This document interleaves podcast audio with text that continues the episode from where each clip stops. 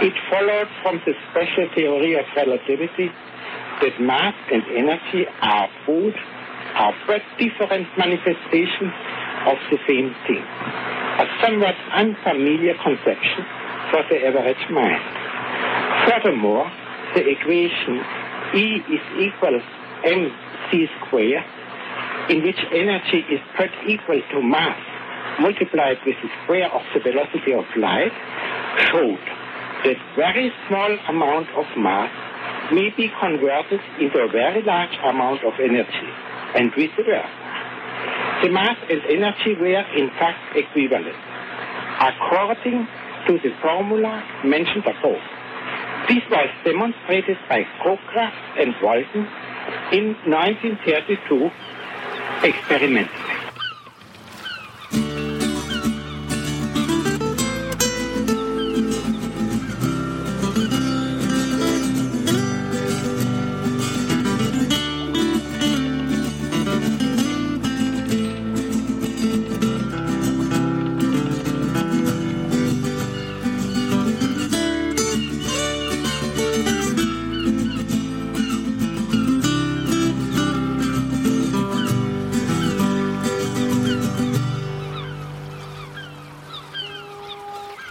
Klabautercast 119. Ich sitze hier mit zwei Forscherpiraten, Martin und Hannes. Hallo. Hallo. Ja, vielleicht stellt ihr euch mal jetzt erstmal als Personen vor und dann die Forscherpiraten. Martin, wer bist du? Ja, wer bin ich? Also ich arbeite äh, als Künstler, ich bin Klangkünstler und habe Film studiert und äh, arbeite da in einem über naturwissenschaftliche Phänomene, besonders über das Gehirn. Mhm. Und ähm, bin zu den Piraten 2000, äh, muss ich mal überlegen, 11 gekommen. Und ähm, genau, überwiegend über die Sozialpiraten. Das war eigentlich so mein Einstieg. Das hat äh, lange bei in meinen Räumen auch stattgefunden. Und ähm, Genau, habe da also einen Hintergrund, der also aus der freien Forschung kommt. Äh, ich arbeite in einem Forschungsprojekt, was ähm, seit zehn Jahren existiert und was so den Grenzraum von Kunst und Naturwissenschaft beschreibt. Mhm. Und so bin ich natürlich mit dem Thema Forschung und freier Forschung auch, habe ich sehr viele eigene Interessen und auch eigene Erfahrungen. Genau, ja, sonst, ich habe auch noch einen Master, äh, MBA ähm, aus vergangenen Tagen. Ähm, ich habe früher in der Wirtschaft gearbeitet, ähm, mhm. also in den 90er Jahren. Und wo machst du dieses äh, äh, Forschungsprojekt? Das Forschungsprojekt, das lief bis 2008 in Braunschweig an mhm. der Hochschule für Bildende Künste. Da äh, habe ich es gegründet, ähm, quasi im ersten Jahr meines äh, Kunststudiums.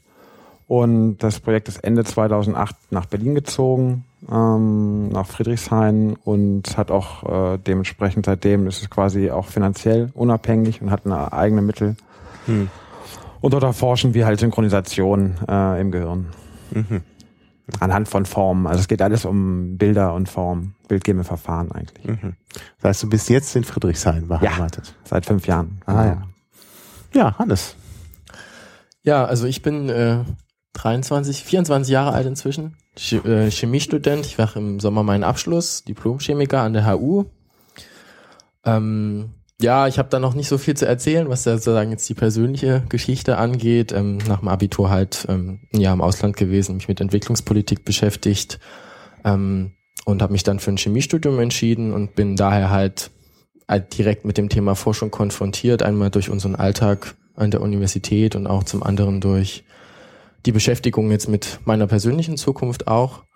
Ähm, ich habe drei Kinder, ähm, genau, und ja, bin zu den Piraten gekommen, so vor ungefähr einem Jahr, weil ich es ganz es dringlich angesehen habe, mich mit Forschungspolitik zu, auseinanderzusetzen und ähm, bin dann zu den Forscherpiraten gekommen hier in Berlin bei Martin.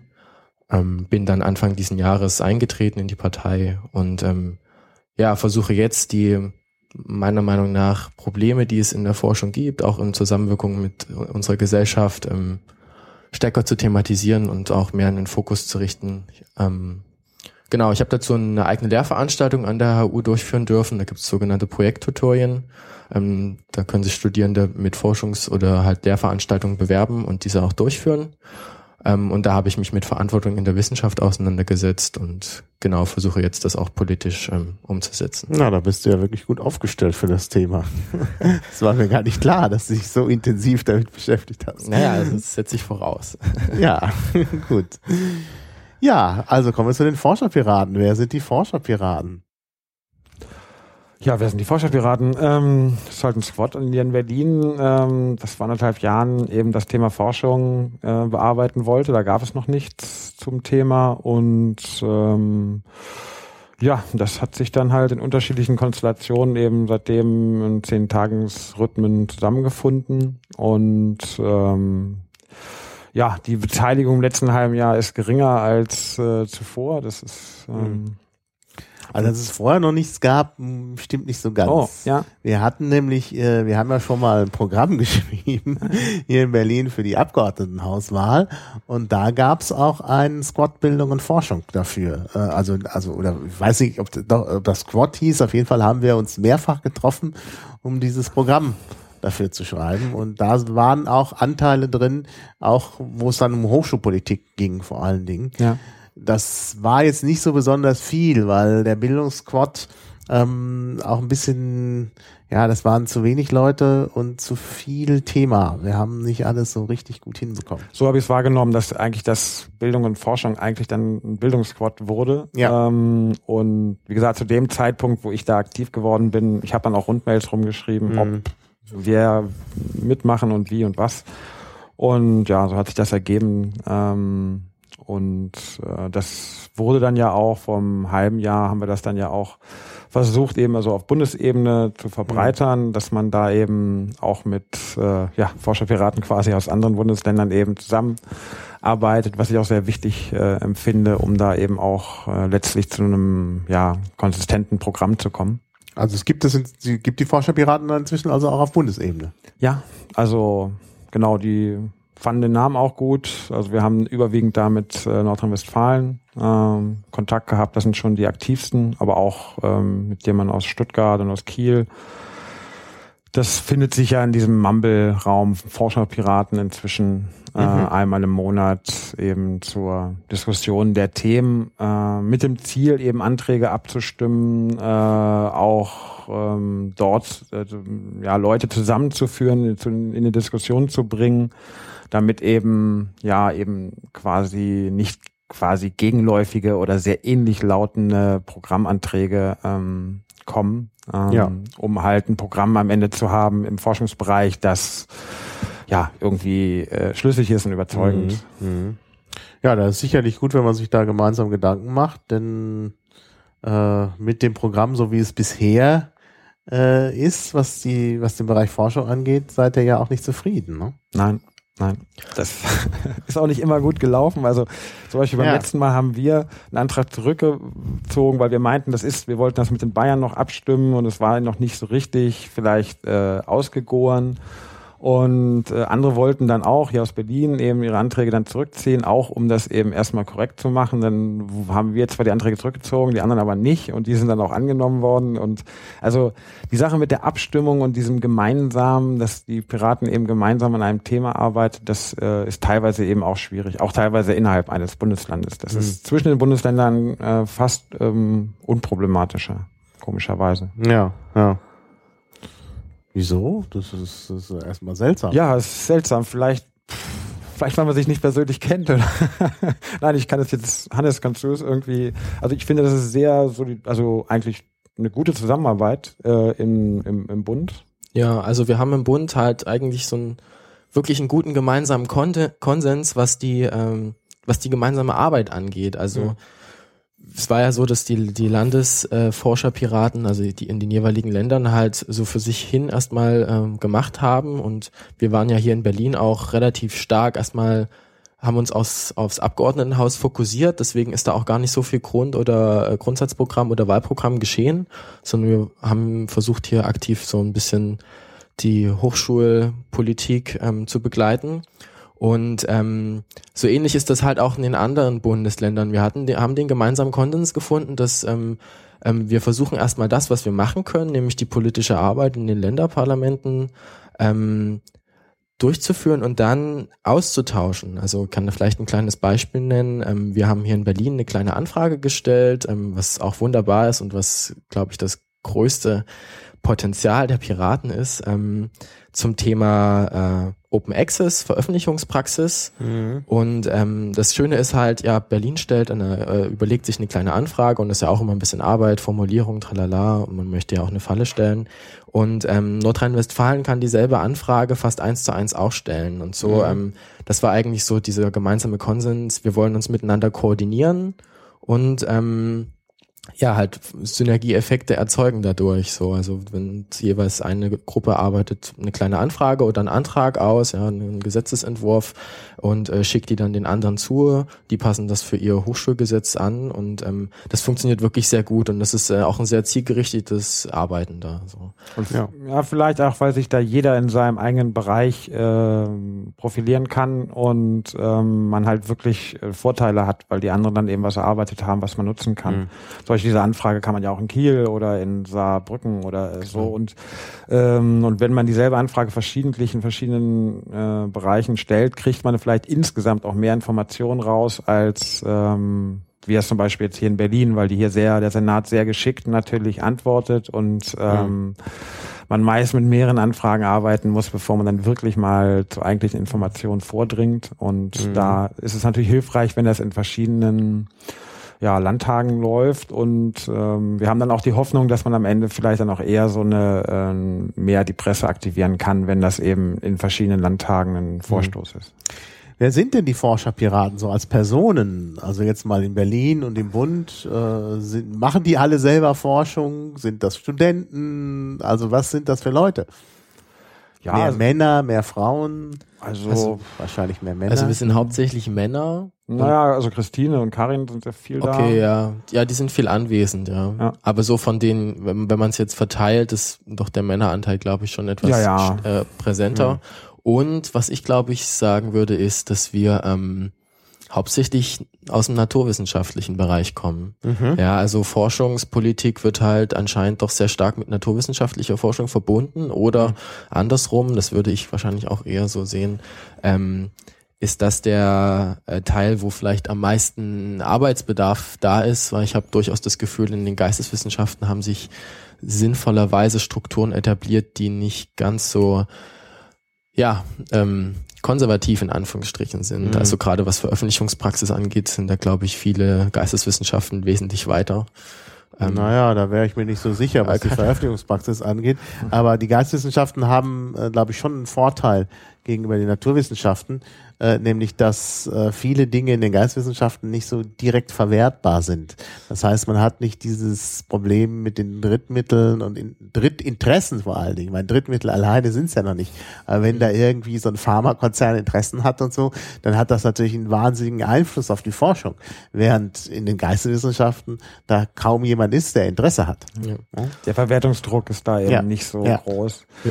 also der Florian zum Beispiel aus der Soziologie, aber mhm. der war auch äh, eine Zeit lang sehr aktiv. Dann hat er ja mit seinem zweiten Kind äh, auch viel zu tun gehabt. Ähm, ja, das äh, sind also, wie gesagt, ein Mathematiker, es ist schon ganz, ganz stark naturwissenschaftlich geprägt. Mhm. Also ich, der jetzt äh, so eher Grenzraumforschung mhm. macht zwischen Kunst und Naturwissenschaft, ist, bin da also auf jeden Fall eine Ausnahme. Naja, gut, also ich meine, Mathematik ist auch wieder mal ein Sonderfall. Das ist ja auch keine richtige Naturwissenschaft. Das ist halt so ein Zwischending. Ja, da gibt's, ja, das ist, das ist schon ziemlich interessant. Vor allen Dingen, weil bei, bei bestimmten Bereichen der Mathematik eben auch tatsächlich auch ein Verwertungsdruck da ist. Bei anderen Teilen der Mathematik überhaupt nicht. Das ist, stark, ja, das ist halt so ein ganz, äh, ein ja. Grunde ein sehr heterogenes Fach. Und bei der Soziologie, ja, die Soziologie ist, glaube ich, auch, hat so eine Zwischenposition.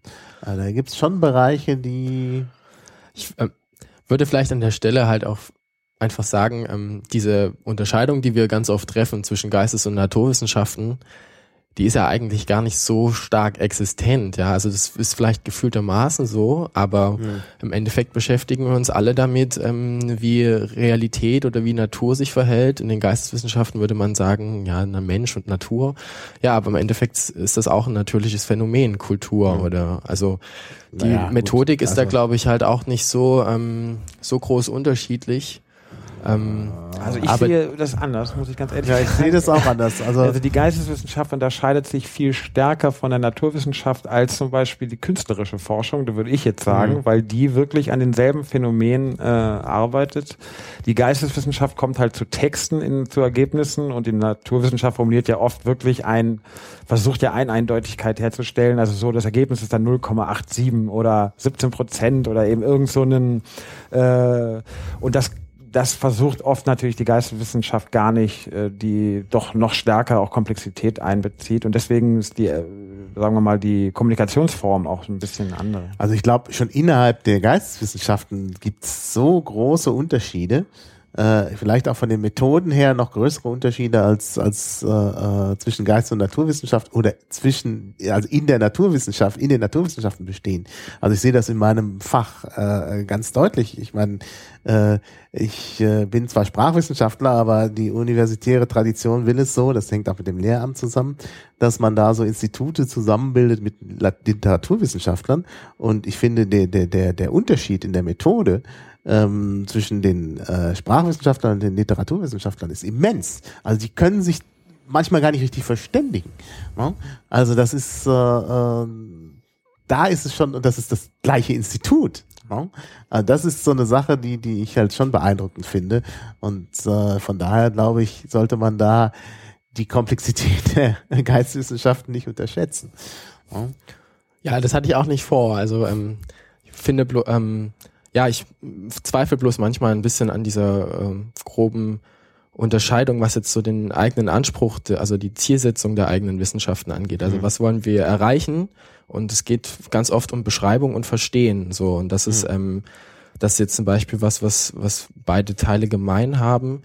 Ähm, ich denke, die die gefühlte oder diese sehr stark wahrgenommene Unterscheidung zwischen Geistes- und Naturwissenschaften liegt, glaube ich, stark daran, dass halt in den Naturwissenschaften dieser ökonomische Verwertungsdruck beziehungsweise auch die ökonomische Verwertbarkeit halt viel, viel stärker ist und deswegen da sich ein ganz anderes Selbstverständnis entwickelt hat und halt dementsprechend auch ganz andere Strukturen damit umzugehen. Also Ja. ich weiß nicht, in Sachen, wenn wir über Publikationspraxis reden, ähm, wenn ich einem Geisteswissenschaftler erzähle, dass ich äh, ja halt die äh, Naturwissenschaftler Geld dafür bezahlen, publizieren zu dürfen.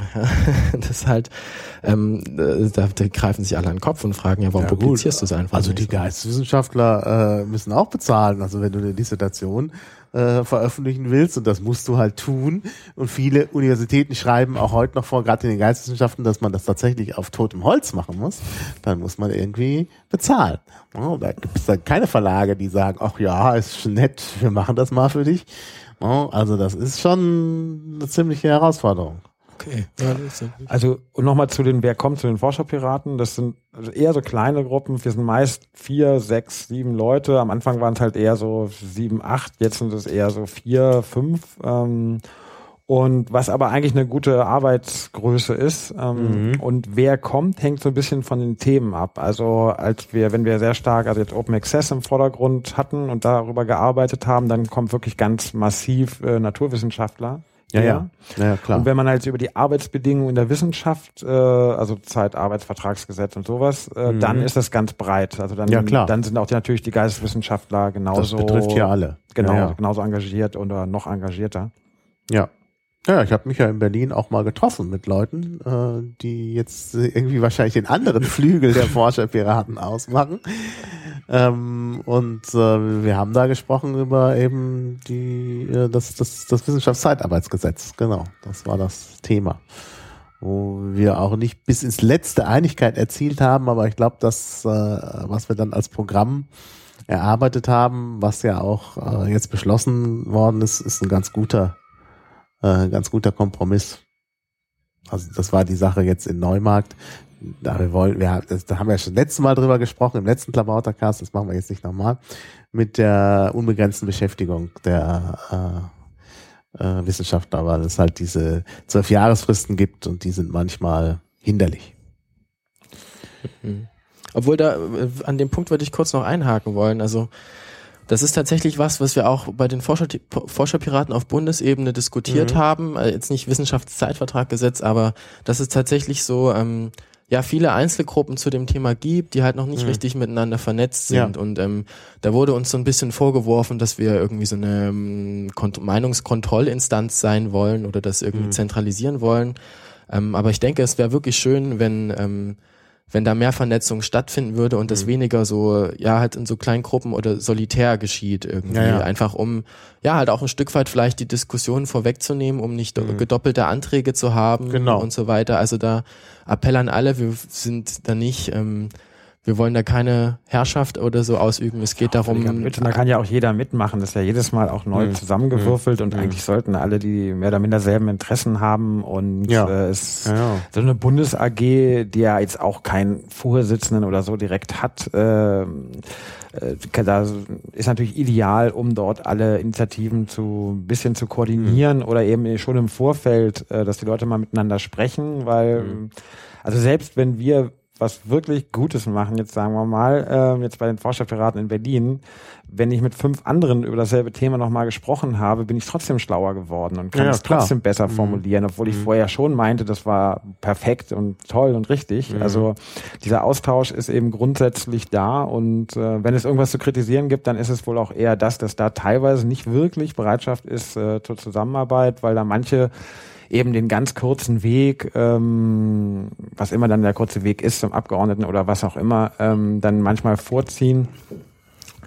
Also dass man da auch trotz Einladung und so weiter nicht immer äh, eben alle an einen Tisch kriegt und ähm, Naja, gut, das ist natürlich auf Bundesebene schwierig. Da ja, kann das sowieso. Ja, aber ich, ich, sprach jetzt, sprach jetzt nur von Berlin-Ebene.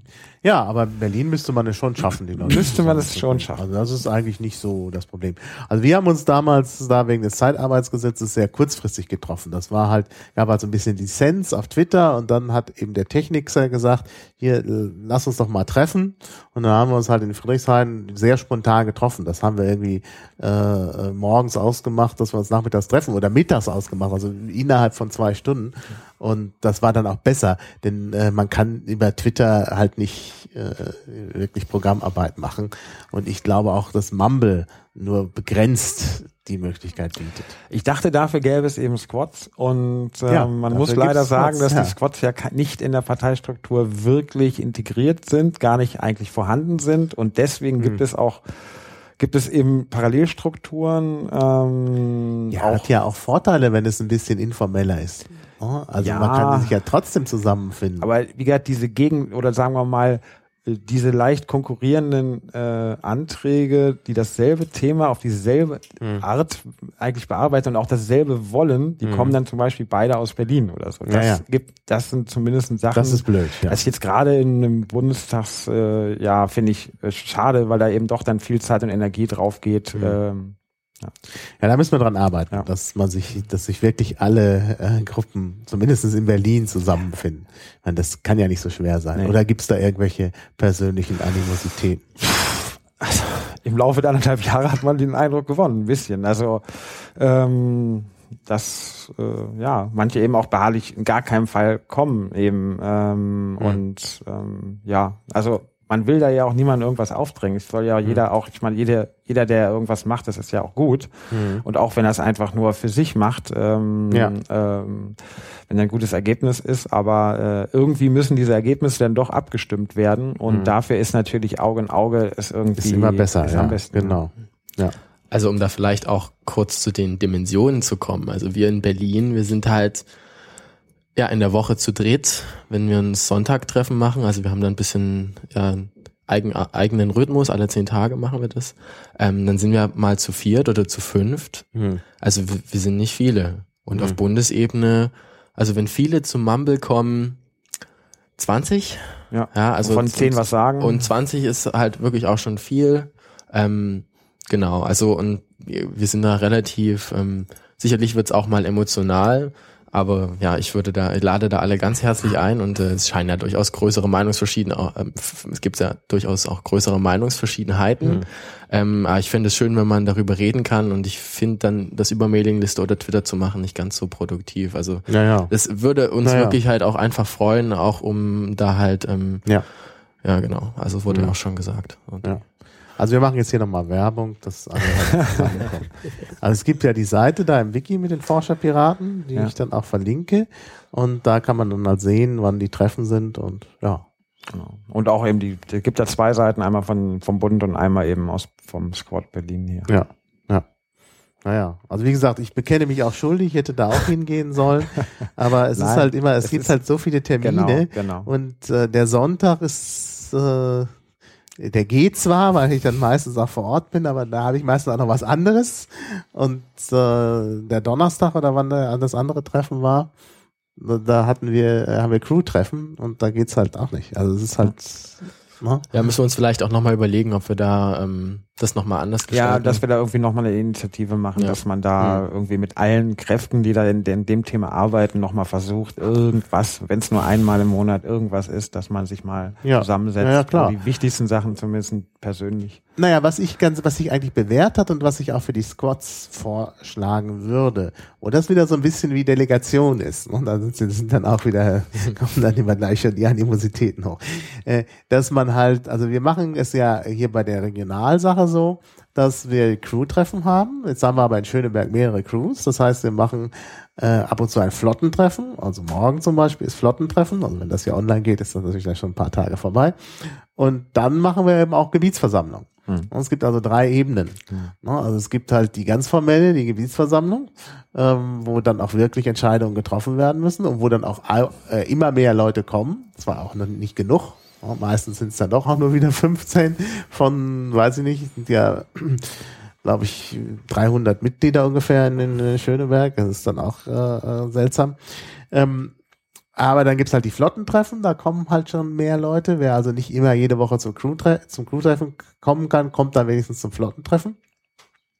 Dann gibt's halt die Crew-Treffen und ich meine, das kann man ja eh nicht handhaben, dass man halt äh, einen festen äh, Treffpunkt hat für äh, das Quad und dass man dann aber sagt, wir machen jetzt aber ab und zu so mehr so eine Art Vollversammlung, wo dann ne, auch die vielleicht kommen sollten, die nicht jedes Mal kommen können. Ja. So wie thematische Vollversammlung. So.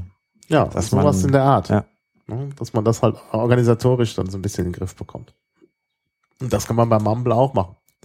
Wobei bei Mumble halt auch immer das Problem ist, dass, ähm, dass Leute zusammenkommen, die nicht auf dem gleichen Diskussionsstand ist, sind. Und dann muss man halt jedes Mal wieder Sachen neu diskutieren. Und äh, also jetzt ist meine Mumble-Erfahrung.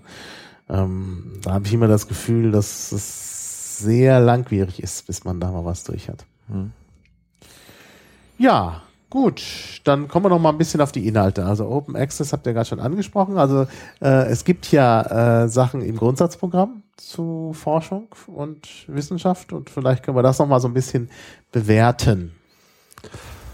ja, da gab's ja den Antrag aus Bayern in, äh, Ja. in Bochum, Mhm. der da ja auch verabschiedet wurde und der auch äh, gut ist in weiten Teilen. Ja, der ist gut in weiten Teilen. Also, ähm, ich hatte doch eher, äh, also ich war selber war skeptisch. Das war doch der Antrag, der anfing mit den Worten, wo ich schon aufgehört habe zu lesen. Forschung an sich. Ich- so, nein, ich habe auch weitergelesen. Aber das, da sträuben sich mir die Haare. Was ist bitte Forschung an sich? Das war der doch, ne? Ja, ja. Ja. War das der? glaube. Ich habe jetzt den, den ganzen Antrag. Der ist, der ist von der Grundtendenz schon okay, aber der hätte natürlich auch unbedingt nochmal abgestimmt werden müssen. Und ähm, wie gesagt, da ist auch mit in Nordrhein-Westfalen auch sehr, sehr gute Formulierung eigentlich entwickelt worden. Und es ist halt sehr schade, dass das eben nicht vorher noch äh, abgestimmt werden konnte. Das soll aber jetzt ja eigentlich erfolgen noch. Mm, Ja.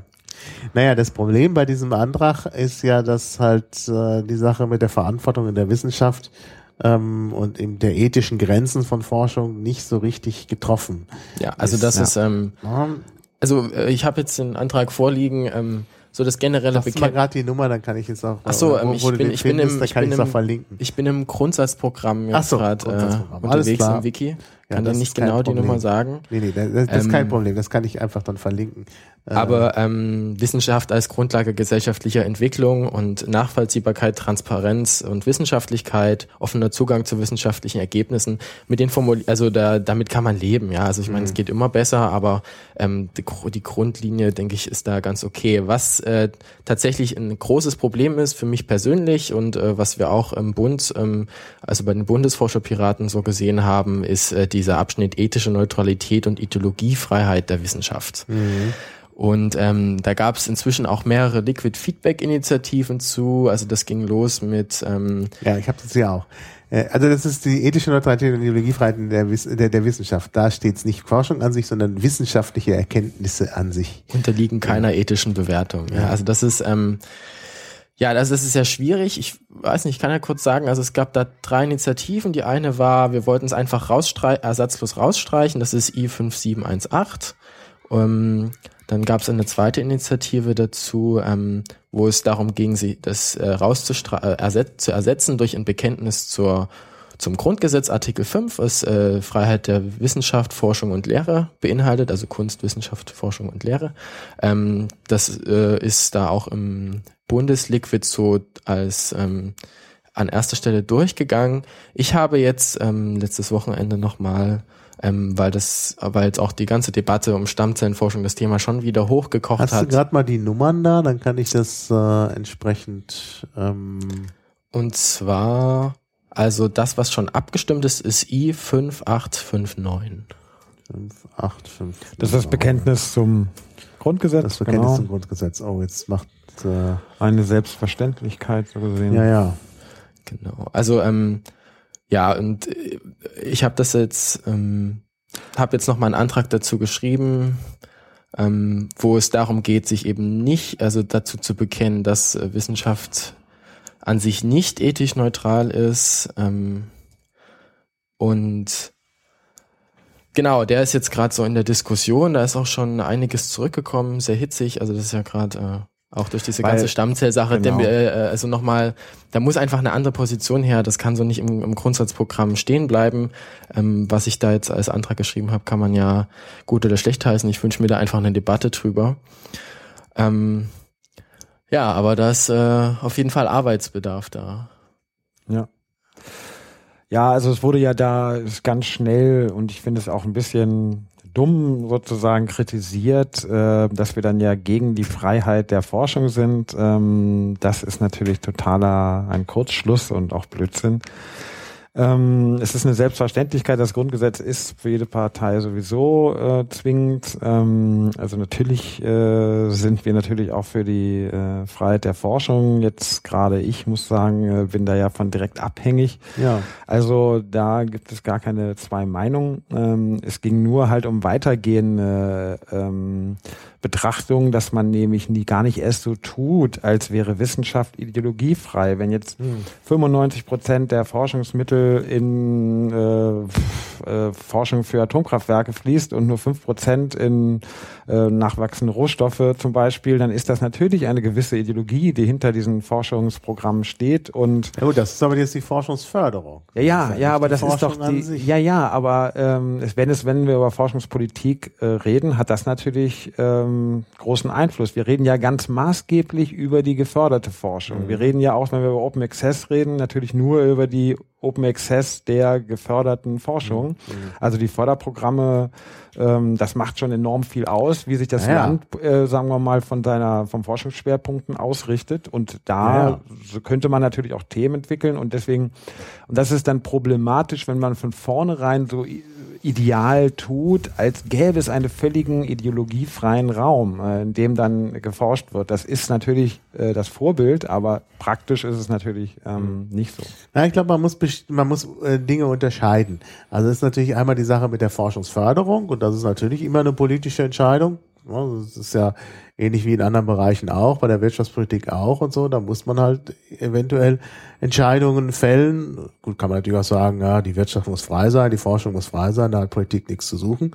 Finde ich, hm, das weiß ich nicht. Also ich finde, man kann schon sagen, also es gibt gewisse Interessen, da wollen wir gerne forschen. Ne? Wir wollen, wir haben halt gewisse Probleme, was weiß ich, wie der Atommüll wegkommt und so, dann kann man sagen, da forscht man. Oder wie das mit den nachwachsenden Rohstoffen ist, kann man sich dann entscheiden, was man lieber machen will. Ne? Also da Prioritätensetzung ist schon immer eine politische Frage. Und dann gibt's natürlich auch nochmal die Frage der Ethik in der Wissenschaft selbst. Ähm, jetzt unabhängig von den Förderungsmöglichkeiten. Da muss man natürlich auch irgendwie äh, sich verhalten dazu. Ne? Richtig. Ja, aber also ich meine, man könnte sagen, praktisch, ich kenne es aus der Hirnforschung, gibt es da keine, es gibt da alle möglichen Ethikkommissionen und so weiter und so fort. Aber de facto ähm, werden auch teilweise sehr unsinnige Programme umgesetzt, äh, wo dann eben massenhaft Versuche an Affen gemacht wird, die wirklich zu nichts führen können, weil man weiß, dass da nun mal in diesen Bereichen es ganz erhebliche Unterschiede gibt, dass 19 von 20 Dingen, die beim Affen funktionieren, beim Menschen nicht funktionieren äh, und so, dass hm. man also, äh, ich wollte nur sagen. Aber da finde ich, da hat doch irgendwer versagt. Also ich finde, wenn es, wenn es ein System mit vernünftigen Ethikkommissionen gäbe und ich glaube, dass es der richtige Weg ist, mit Ethikkommissionen zu arbeiten, dass also die Forscher selber sich da Gedanken machen müssen. Ja. Ähm, und wenn das richtig funktioniert, dann, dann ist da auch, also dann, dann, dann, dann äh, kann da auch nicht so was aus dem Ruder laufen. Ne? Ja, also es ist eine Selbstverwaltung, das darf man ja nie vergessen. Im Endeffekt sind das natürlich Wissenschaftler, die über die Wissenschaft ja, aber urteilen. Die sind doch, die sind, das sind doch vernunftbegabte Menschen. Also ich bin ja selber auch Mitglied einer Ethikkommission ja. in der Sprachwissenschaft, wo ich, äh, wo man erstmal glaubt, dass es gar nicht so viele ethische Probleme gibt. Die gibt es natürlich schon, ne, weil natürlich auch bei der Sprachwissenschaft Sprachentwicklung bei Kindern und so erforscht wird, jetzt gerade nicht von mir, aber von anderen. Und äh, da gibt's natürlich dann auch äh, äh ethische Fragen, ne? mhm. die, die ganz massiv sind. Ne? Also was kann man mit den Kindern alles anstellen und so. Und daher hat man ganz schlimme Geschichten aus anderen Ländern. Aber in Deutschland scheint das wirklich gut zu funktionieren, weil eben da äh, eben Leute sind, die sich auch Gedanken darüber machen und sagen, jetzt reicht's aber mal, bitte, ne? an der Stelle. Ah, das ist äh, schön zu hören, dass das zumindest jetzt in äh, dem Fall, den du darstellst, zu funktionieren scheint. Also ich muss naja, ganz. Es funktioniert halt nicht immer, das ist halt naja, das Problem. Ich, ich möchte, also mit dem ganzen Antrag, ja, also da ist dann ja durchaus provokative Sachen auch drin oder zumindest Sachen, die ähm, ja erstmal schwierig oder schwer verständlich erscheinen. Welchen Antrag meinst du jetzt? Ja, den, den, den aktuellen Antrag, das ist der ähm, I6324, ah, Verantwortung und Freiheit der Wissenschaft. Moment, äh, Achso, I6324, genau. den habe ich hier. Also ich äh, mach, möchte das ganz transparent machen. Ich bin Chemiker und ich habe jetzt tatsächlich nur den Einblick in die Chemie. Ja, mhm. also wie das äh, da vonstatten geht und sicherlich bin ich mit äh, gewissen Grenzsachen da auch noch vertraut, aber ich kann jetzt einfach mal nur schildern, wie es, wie meine persönliche Sicht aus dieser aus dieser Chemie-Ecke darauf ist. Also es ist tatsächlich so, dass ich in meinem gesamten Chemiestudium nicht einmal mit philosophischen oder wissenschaftstheoretischen Fragen konfrontiert wurde. Mhm. In unseren Studienordnungen, also jetzt zur Umstellung zur Bachelorstudienordnung hat sich das ein klein wenig geändert, weil da glücklicherweise, muss man sagen, ähm, die Universitätsverwaltung, die hauptsächlich auch aus Geisteswissenschaftlern besteht, da interveniert hat. Ähm, ich glaube, jetzt habe ich mich im Satz verrannt. Ähm, also in meinem gesamten Studium stehen fünf Studienpunkte von insgesamt, ich weiß gar nicht, wie viel es sind, ich glaube 240 für institutsferne Veranstaltungen zur Verfügung. Mhm. Ja, das sind sozusagen zwei Veranstaltungen. Ja maximal. Also und da wird auch vorgegeben in dem freien Bereich, wo man theoretisch sein Studium frei gestalten kann, dass halt nur fünf fern der Naturwissenschaften stattfinden dürfen. Mhm. Und ähm, ich habe mich noch mal in andere Studienordnungen umgeguckt, Physik, ähm, Biologie. Das sind ganz oft halt tatsächlich Monostudiengänge, wo es kein Zweitfach gibt, wo die Wahl tatsächlich sehr stark einbegrenzt ist. Und das ist ein strukturelles Defizit mhm. der Auseinandersetzung der Naturwissenschaften in dem Fall. Also ich sage jetzt einfach Naturwissenschaften, wie gesagt, speziell auf die Chemie gezogen. Ähm, mit den Konsequenzen, das findet nicht statt. Ja, es mhm. findet keine, also es findet, es ist überhaupt nicht in, in, ja, in der, im Bewusstsein verankert, ja, dass man eben nicht im, sich im luftleeren Raum befindet. Mhm. Ja, die Naturwissenschaften, also ich befinden sich, äh, sind ein ganz wesentlicher Teil unserer Gesellschaft. Ähm, sie haben extrem starken Einfluss ähm, darauf, wie technologische Innovation vonstatten geht und wie sich damit auch die Gesellschaft verändert. Und das mhm. ist eine, das ist eine Frage, die muss diskutiert werden und ja, klar. Ähm, die kann halt auch nicht. Ähm, dann, äh, das wird gern gemacht. Dann würde ich dir vielleicht widersprechen oder dann müsste man über das Konzept von Ethikkommission vielleicht noch mal reden. Ähm, die sollte meiner Meinung nach auch nicht ausgelagert werden. Ja, also es ganz mhm. oft ähm, ist ja dann so, ja, da, wir gründen eine Ethikkommission dazu und die gibt dann irgendeine Empfehlung ab, aber eigentlich ähm, interessiert uns das irgendwie auch nicht so richtig. Naja, es, also, also es ist schon so, ohne die Empfehlung der Ethikkommission kriegst du die, äh, die Fördermittel nicht. So, also okay. die, die Deutsche Forschungsgemeinschaft ist da inzwischen ziemlich mhm. deutlich.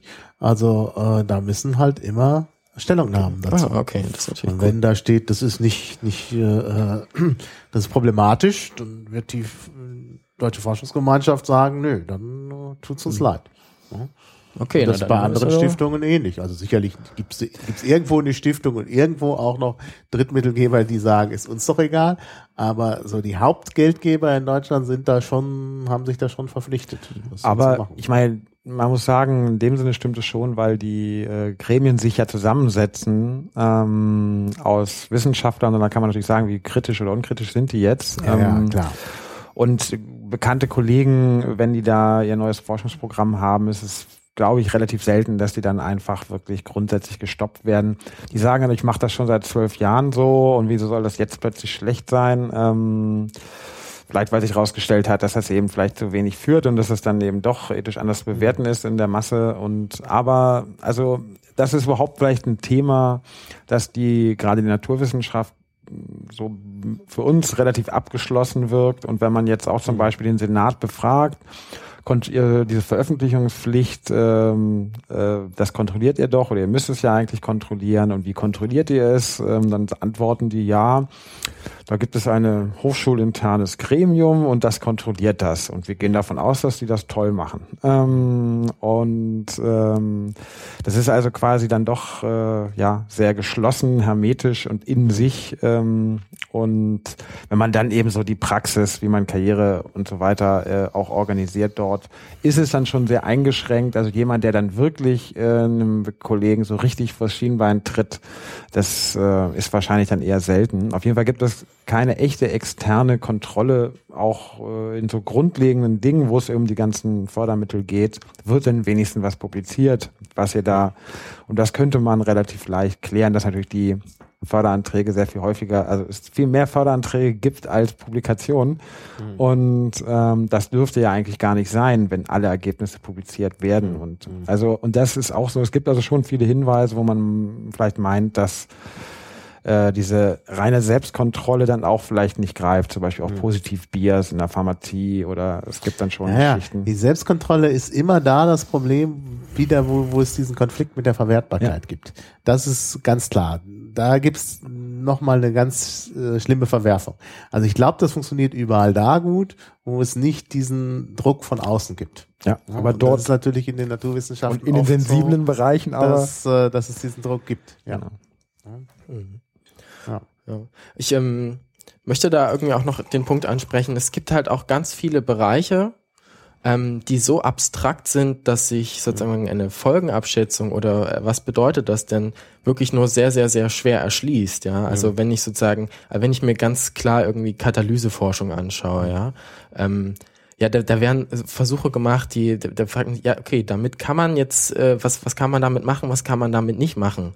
Ja, das, das kann man einfach nicht sagen so direkt. Das ist kein, da ist kein direkter Zugang, wie wenn man jetzt irgendwie sagt, wir machen Experimente mit Tieren oder wir forschen an, ja, vielleicht, ich bin da jetzt nicht so drin, aber Stammzellforschung ist da ein bisschen plakativ, ja. Das, das ist in dem Fall gar nicht so richtig möglich. Mhm. Aber die Auseinandersetzung einfach damit, in welcher Gesellschaft befinde ich mich als Wissenschaftler und wie verwertet diese mein Wissen? Ja, also. Katalyseforschung führt äh, zur Verbesserung industrieller Prozesse. Sie, ähm, jetzt ist die Frage, ja, was für industrielle Prozesse äh, werden denn da mhm. verbessert? Wie beschäftigt, wie äh, diese Industrie, die dahinter steht, wie ja, beschäftigt, wie, wie setzt sie sich denn mit den sozialen Konsequenzen, mit den ökologischen Konsequenzen bis hin zu globalen Konsequenzen auseinander?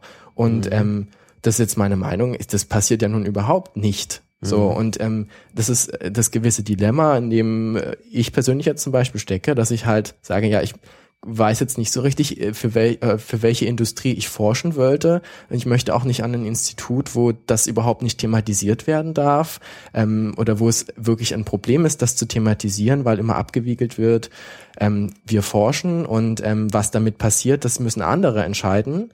Und das sehe ich halt einfach, also es tut mir leid, wenn ich weiß, dass eine Gesellschaft ähm, destruktiv mit ihren Möglichkeiten umgeht und ich behaupte das mal so pauschal, dass, es, dass wir in vielen Bereichen sehr, sehr destruktiv mit unseren Technologien umgehen, dann, äh, ja, dann ist das für mich, in, in, dann weiß ich das und dann muss ich mir fragen, will ich dem assistieren oder nicht, auch wenn es nur in ganz, ganz kleinen Teilen ist. Mhm. Und ähm, und das steht meiner Meinung nach zum Beispiel auch überhaupt nicht, also sich diese Fragen zu stellen, steht nicht in Widerspruch mit der Freiheit der Forschung. Ich begreife das eben gerade als vollkommen freien Prozess zu sagen, nee, das und das möchte ich nicht tun aus den und den moralischen Gründen oder aus den mhm. und den demokratischen Gründen. Ja. ja, ja, ja, gut, dann ist aber, dann muss aber derjenige, der das entscheidet, ja eben auch Forscher sein.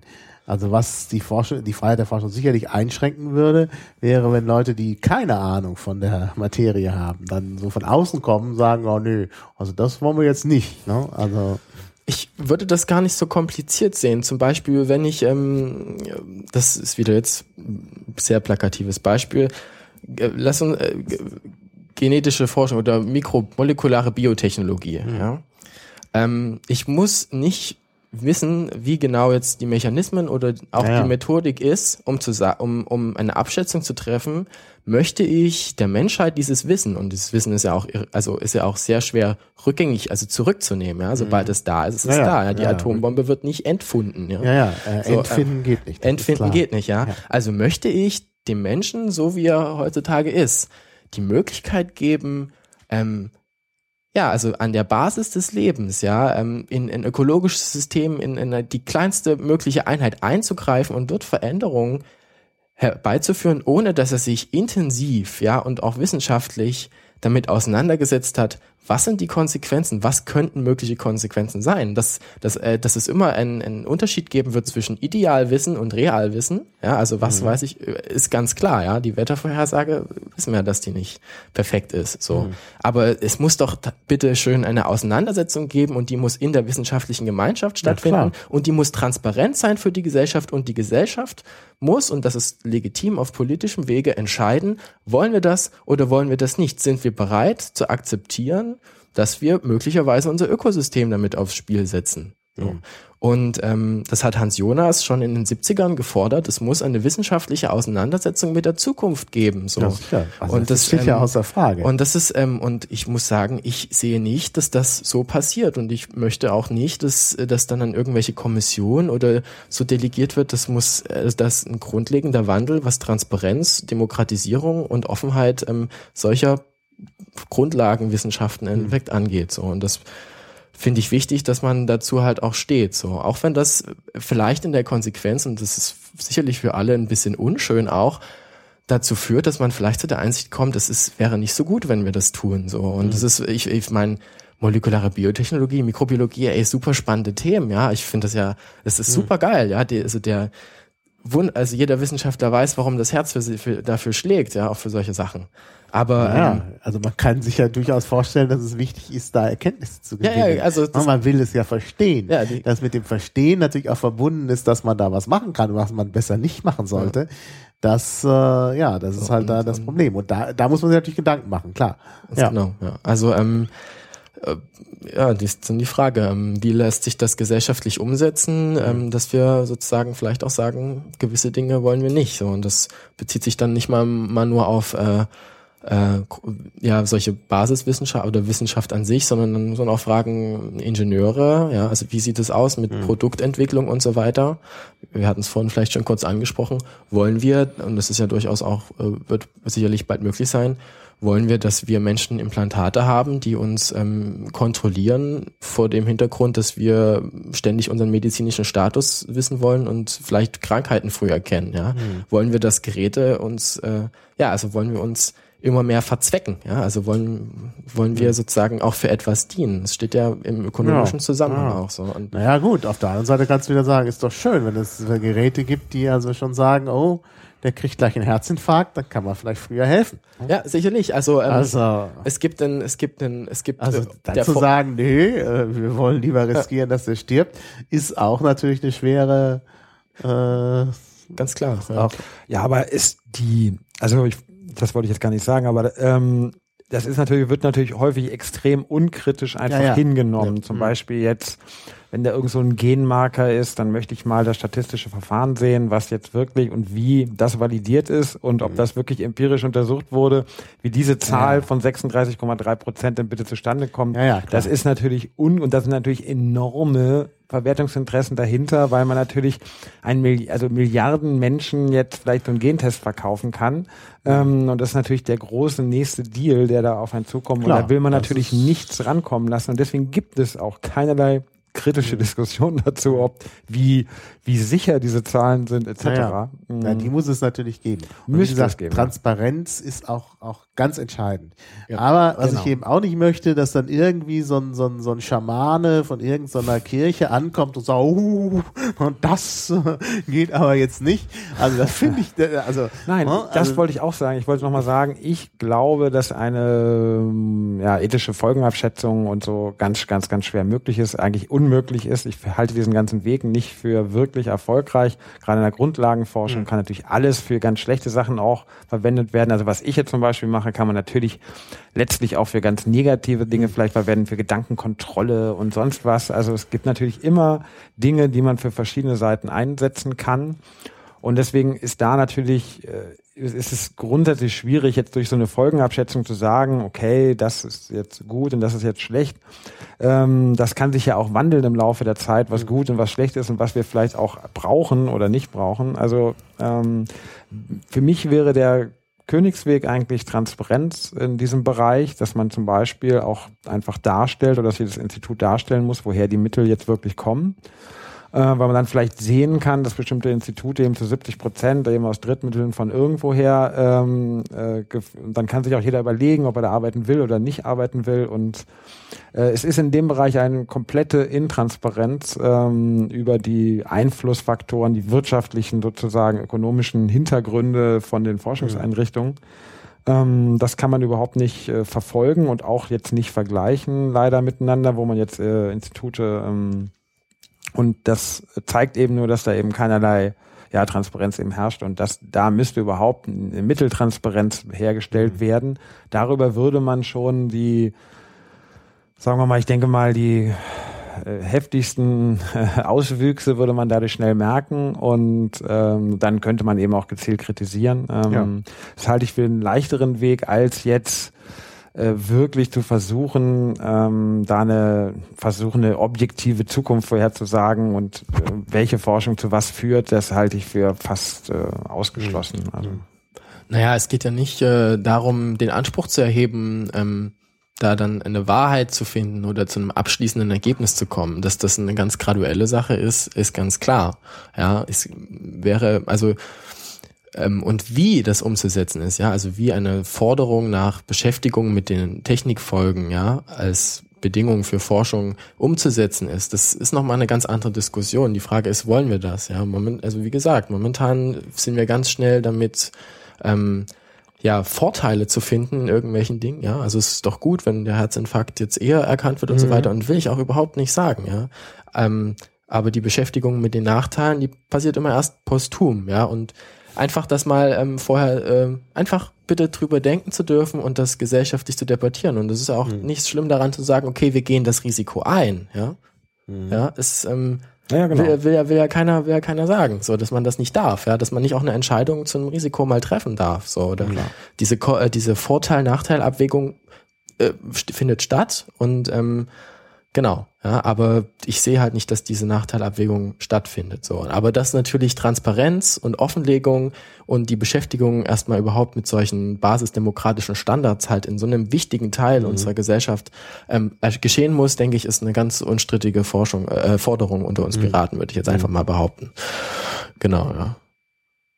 Ja, ja, also Transparenz auf jeden Fall. Also da hat niemand was dagegen. Und ja, und das in der Wissenschaft ein riesiges Programm. Also da, Ja, da hat man ja nichts wirklich zu tun. Ja. Hat man ordentlich zu tun. Ja. Naja, naja, wie gesagt, wie gesagt, ich möchte halt trotzdem vermeiden, dass es äh, letztlich dazu kommt, dass es so eine Art politische Einflussnahme gibt, die dann vielleicht doch nicht äh, die Interessen der Gesellschaft widerspiegelt, sondern wie gesagt, solche sogenannter gesellschaftlich relevanter Gruppen wie der Kirche. Ja, das ist halt äh, schon ein Problem. Oder auch politische Ideen. Ich meine, das hatten wir ganz klar im Nationalsozialismus. Da sind bestimmte Forschungsbereiche einfach mal unter den Tisch gefallen, weil die als jüdisch galten. Ne? Also die Sprachwissenschaft ist da auch ganz massiv mit betroffen gewesen. Quantenphysik. Also das ist die Quantenphysik. Also das ist natürlich ganz fürchterlich. Und auch in der jüngeren Zeit kenne ich Beispiele, wo tatsächlich dann in anderen Ländern vor allen Dingen auch Einfluss genommen worden ist. Also ich habe mich ja sehr viel mit Sprachdokumentation beschäftigt.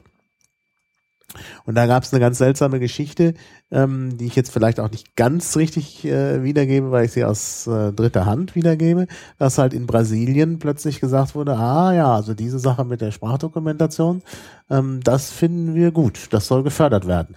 Das war ein bisschen überraschend, weil oft sonst äh, äh Staaten ein Problem damit haben, wenn halt äh, äh, Minderheitensprachen dokumentiert werden.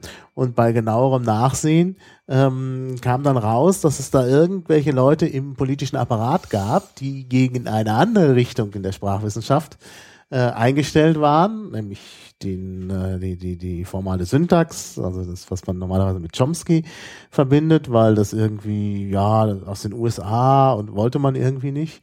Und dann haben die einfach entschieden, jetzt wird das gemacht und nicht das andere. Und das fanden wir dann schon etwas befremdlich, dass da einfach politische Entscheider vorschreiben, was für Forschung betrieben wird in der Sprachwissenschaft in einem ganzen Staat. Also das ist schon irgendwie, also in Deutschland wäre das so nicht äh, möglich. Und das fanden äh, also als ich davon hörte, fand ich das befremdlich. Gut, ich bin der Sache jetzt nicht genau nachgegangen, ist ein bisschen Hören sagen. Also der, ich entschuldige mich dann gleich, wenn es nicht ganz so stimmt, wie ich es dargestellt habe. Aber es ist, das ist natürlich ein Problem. Ja, das will man eigentlich auf jeden Fall, genau. genau. Aber das ist ja mehr ein Demokratieproblem, oder? Als jetzt das wissenschaftliche. Also möglicherweise, ja. Also, also, also ich will nur sagen, ich glaube, man kann das alles nicht trennen heutzutage. Ich glaube, das ist halt zu ideal betrachtet, wenn man dann sagt, okay, man könnte das ja alles trennen, aber ich glaube, das kann man nicht. Wenn man das Exzellenzcluster zum Beispiel anguckt, das ist eine hm. politische Vorgabe ja, ja. und dadurch gewinnen natürlich Drittmittel und so weiter viel größere mhm. Bedeutung. Ähm, und das macht nichts anderes, als dass so ein ganzes Land, nämlich unseres äh, in dem Fall, ähm, doch stärker eben, äh, dass der, der Einfluss von Drittmitteln äh, stark an ja. Einfluss gewinnt. Ja.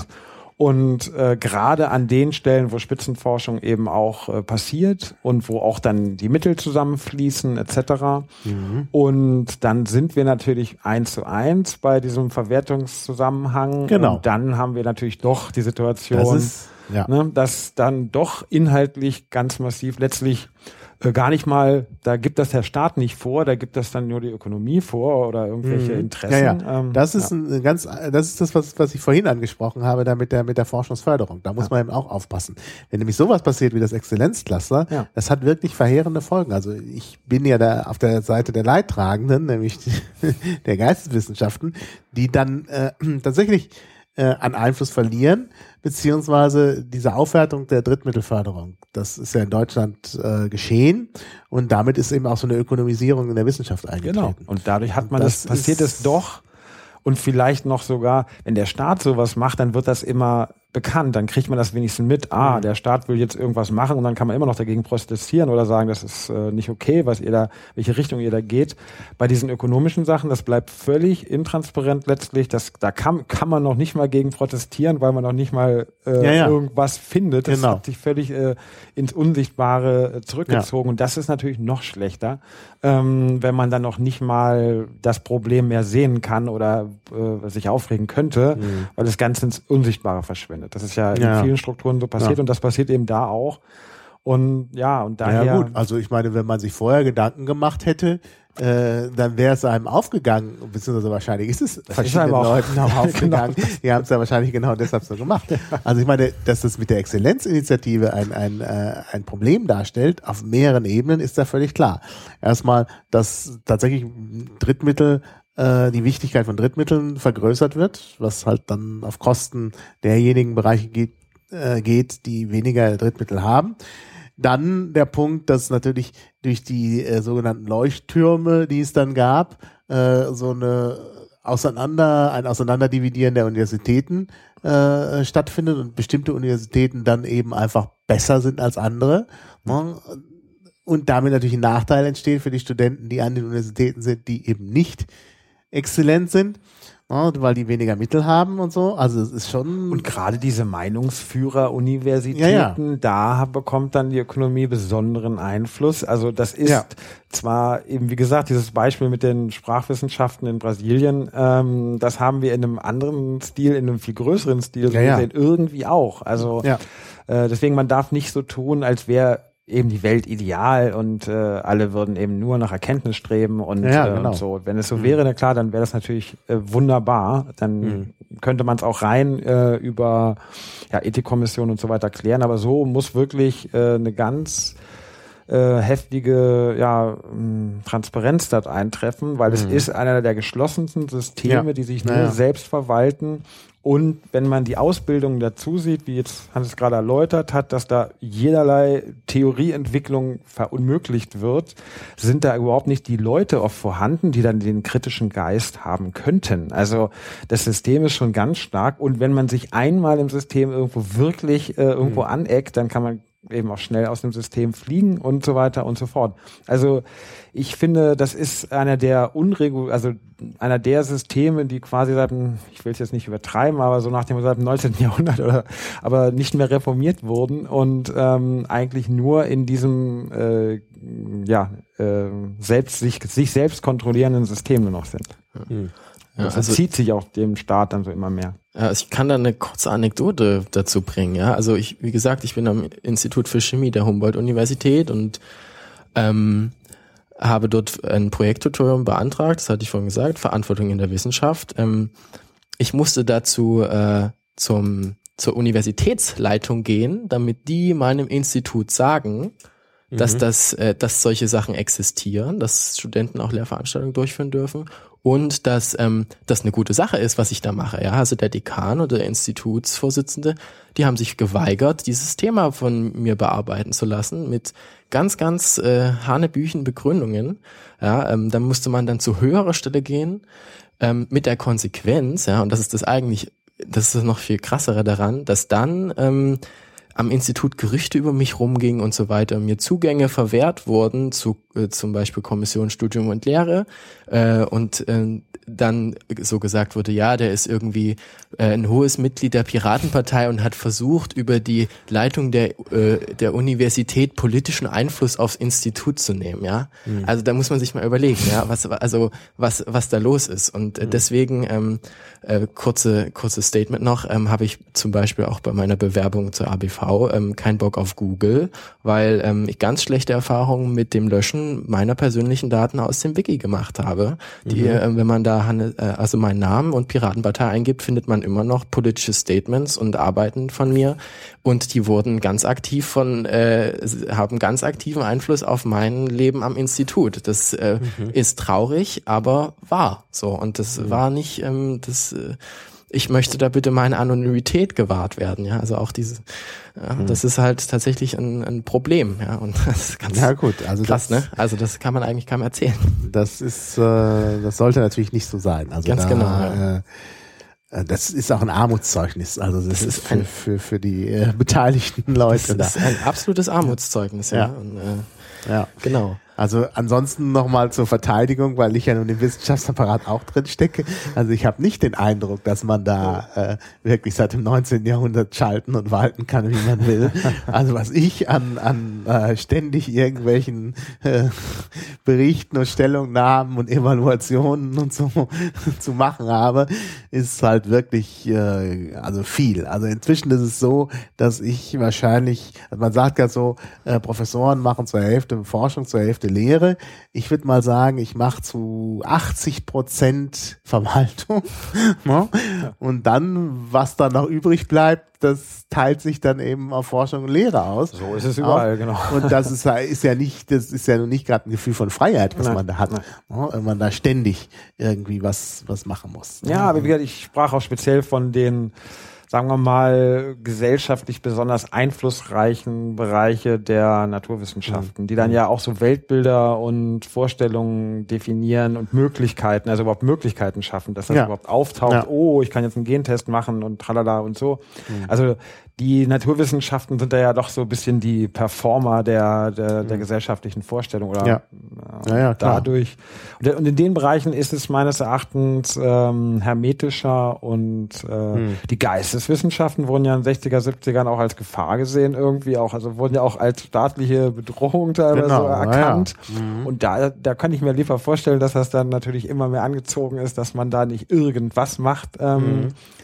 Aber ich glaube, in diesen, äh, in diesen Bereichen, die eben mit der Macht auch sehr eng verbunden sind, da äh, wird, habe ich schon den Eindruck, dass es ein recht geschlossenes Mhm. System ist, was, äh, wo man, wo dann der Senat eben dann auch sagt, ja, also wir gehen halt davon aus, dass die das ganz toll selbst machen. Ähm, wir kontrollieren zwar nie, aber wir wissen auch nicht, was da rauskommt. Aber wir und dieses Vertrauen bringt man, glaube ich, nur den Naturwissenschaftlern entgegen, wo man dann sagt, ja, die werden das schon richten, weil die sind ja objektiv und äh, sowieso bessere Menschen oder so. Ich weiß es nicht. Ähm, nur das ist ja oft problematisch, weil gerade die Naturwissenschaftler, Geisteswissenschaftler, geisteswissenschaftlich nicht besonders vorgebildet sind und dadurch auch viele ähm, vielleicht für Geisteswissenschaftler selbstverständlichen Gedanken ähm, und äh, komplexen Gedanken eben auch vielleicht gar nicht so gewöhnt sind. Und das ist dann doch ein schneller ein einfaches Weltbild, äh, als es vielleicht längst ähm, erarbeitet wurde durch die Geisteswissenschaften. Ja,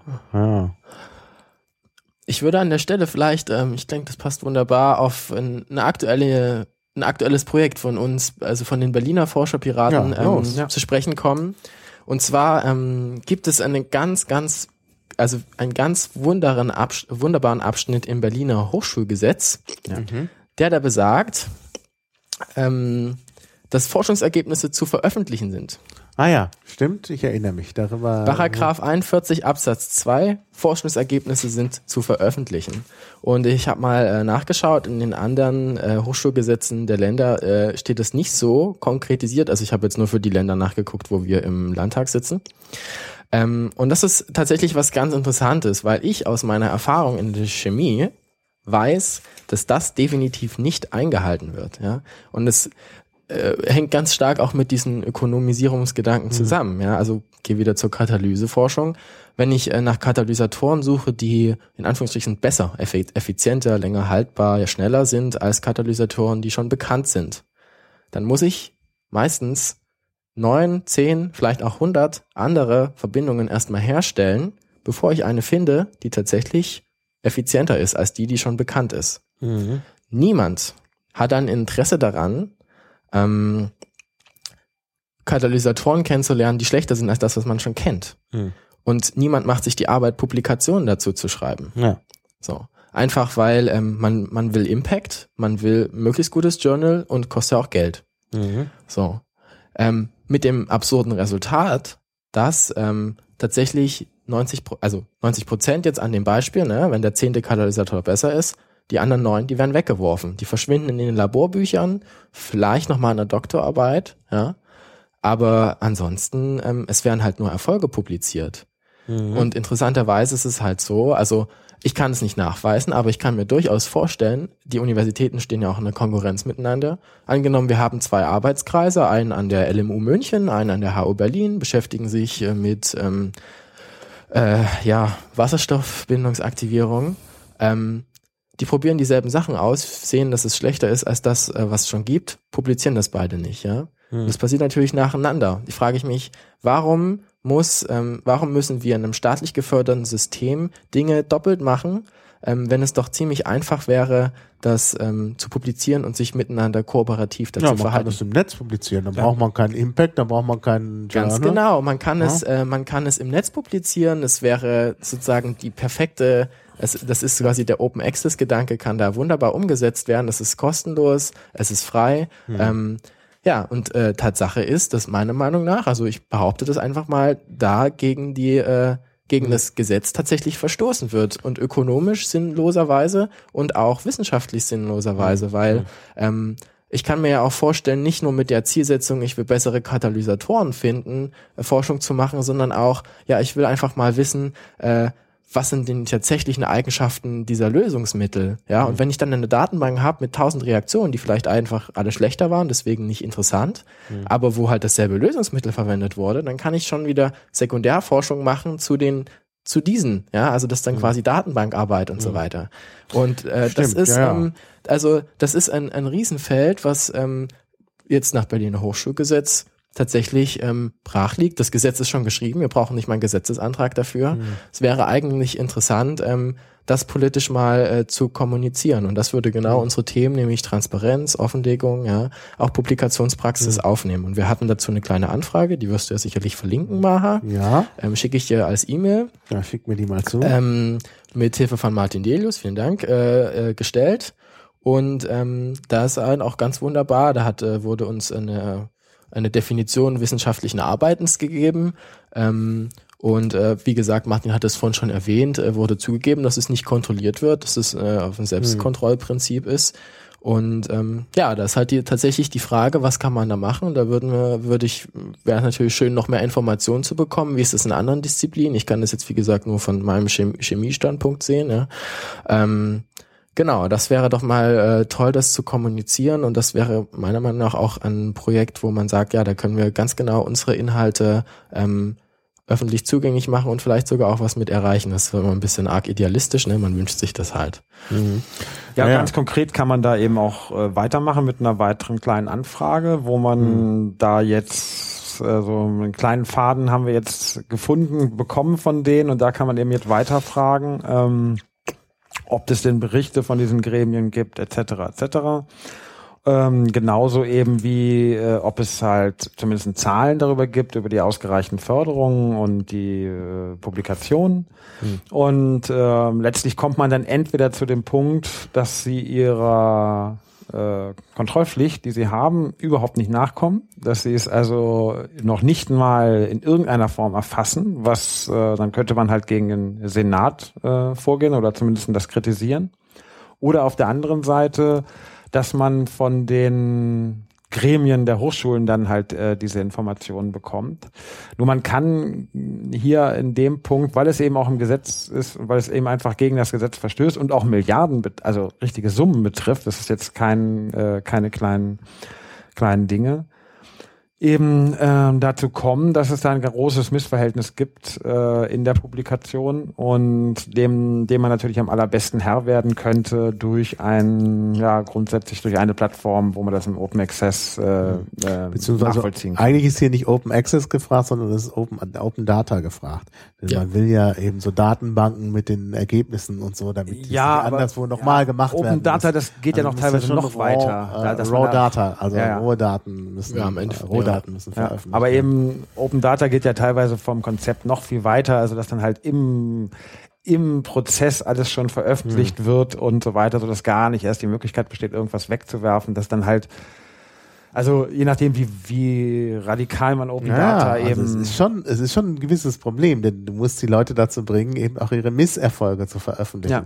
Und das wird problematisch. Also bei einem Professor, der schon am Ende seiner Karriere steht, da kommt es nicht so drauf an, Misserfolge ja. zu veröffentlichen. Aber wenn jemand hinterher noch irgendwie was, also noch Karriere machen will, der wird wenig Interesse haben, Misserfolge zu veröffentlichen. Und da hat man auch ein Problem, wenn die dann dazu gezwungen werden, per Gesetz Misserfolge zu veröffentlichen, ja. ist das auch. Äh ich finde, dass die, das ist, das mir, also ich sage ja, da muss man an, das sind, ich finde das eine Unglaublichkeit und auch eine Arroganz von der Wissenschaft, dass sie meint, dass sie über dem, über der, über dem Gesetz und mhm. über dem Staat und über dem mhm. Anspruch der Wissenschaft steht. Sie treten doch die Wissenschaft mit Füßen damit. Der ganze ja. Anspruch der Wissenschaft wird doch verhohnepiepelt.